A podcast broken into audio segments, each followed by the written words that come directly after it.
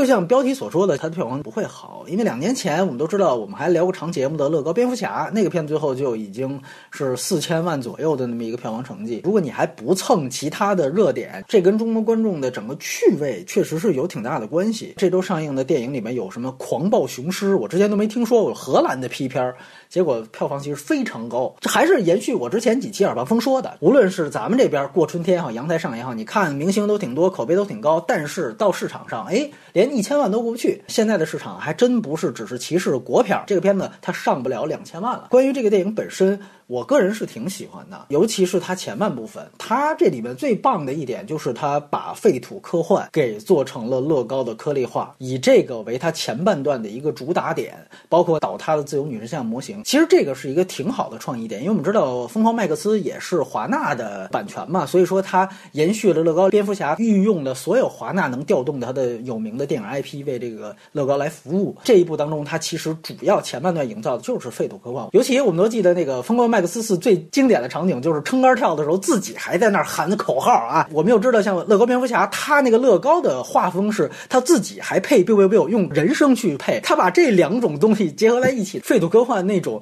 特别荒凉、特别那种装逼的那种，就给他解构到一个特别彻底的程度。尤其再加上乐高大电影一里边那个二不拉几的那个主人公，他在这样的一个人人都特别黑暗、严肃的氛围当中，他前半段的这个荒谬感。我觉得做的是挺出色。这种黑色幽默，它运用了大量的这种对于类型片的这种戏仿的手法。对于中国观众来说，我们可能还是没有这个接受度，所以完全是根据你的迷影文化的接受度去判断这个片子当中很多的解构的梗。那中间段落其实就是还是一如既往，它跟 DC 的这样一个联动，因为它出了大量的，比如正义联盟之前也有蝙蝠侠，这里面呢其实讲的就是宅男向的这样的一个对于玩具的这样的一个价值观，就是我是完全严格按照我看。的漫画、看的电影当中攒的这些正反派的人物，而他的妹妹她是不懂的，就直接我拿你一个随便一个人物，就要和我的一个女生用的一个玩具，我就让他们俩就强行 ZP，我就要结婚。这个其实形成了他片子当中的很多的矛盾。那在中间的时候，他还没兜出这一番的时候，其实有一个小镇的环节，我觉得做的也非常的漂亮。主人公他们进到一个看似非常和谐、非常安逸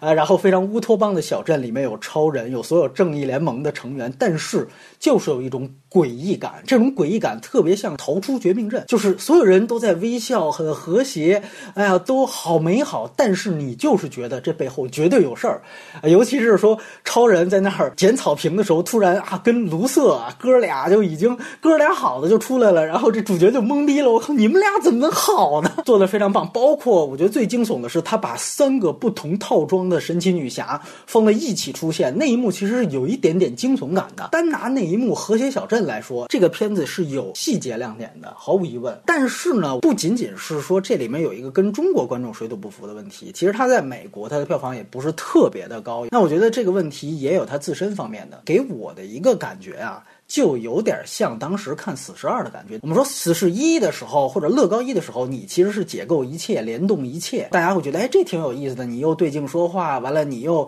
啊解构其他的经典的什么超级英雄人设什么的，都挺棒的。但是这种解构的东西，如果给你一年一部的这么看，你可能很快就烦了。所以这个片子看到后面有一点，看当时《死侍二》，我在《死侍二》那期也说过，就是那种天天破次元壁，这本身就成为一种套路了。这个片子也有这样的一个问题，而且我个人也觉得，它其实到后来是因为它主线故事没得讲了，所以它才尴尬的在做这种破次元壁的东西。说到底，它是一个起宣片儿。乐高一里边，我觉得挺好的是，它到最后真人才出来。他才揭露出他的企业精神的一个宣传，就是乐高公司鼓励不要说一次性的把这个乐高积木拼完，鼓励你 MOC 抛掉图纸，也不要用万能胶，不要用五零二。这一集当中，由于破碎元壁不是最后才出来，它是从始至终的，这个其实也加重这个片子的说教感。它其实整个的核心说的就是在一个这种多孩家庭，尤其有男有女，他站在宅男这一边，他希望宅男放下这种唯漫画论或者原教旨主义的这种价值观。当然，更上升一。层就是还是那种兄妹之间、姐弟之间呃和睦相处。你要给妹妹分享你的玩具，这个东西一来对于中国观众来说，就咱们还是独生子女家庭，对不对？这个地久天长谈不上这个事儿。包括他那大地下室，这之前很多人都在吐槽，你这跟中国就没有这这么一条件，大部分的家庭，更别说什么乐高积木文化的家庭。那么另外一方面，有他自己说教性确实很强。乐高一，我们倒是肯定它，就是因为它作为一个企业宣传片儿，它还能够以一种电影化的方式去输出它的这样的一个价值观。但这一部我觉得有一点点过了，而且除了《疯狂麦克斯》的话，他也致敬了一堆穿越电影。你说这种穿越电影到底是致敬？